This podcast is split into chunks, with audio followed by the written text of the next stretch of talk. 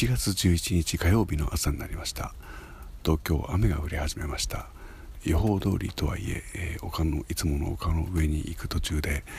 思いのほか強く降ってきたので家に引き返してきた次第です、まあ、少し汗もかけたので良かったかなと思っていますがそれよりもやはり今風邪をひいたりしたら、えー、笑い物どころか、えー、現在急速に何かが流行り始めていますし、えー、池袋フィールドは無観客配信の企画がどんどん増えています、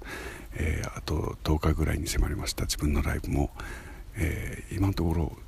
僕が、え無観客配信をあまり好んでいないことを、えお店側が察知してくれて、え人数制限にするか無観客にするかちなみに他はみんな無観客になりました。という通知が来ました、え、まだ迷っておられるようですがまあ1週間後にはもう迷わない決定が出せるんではないかなと見ています。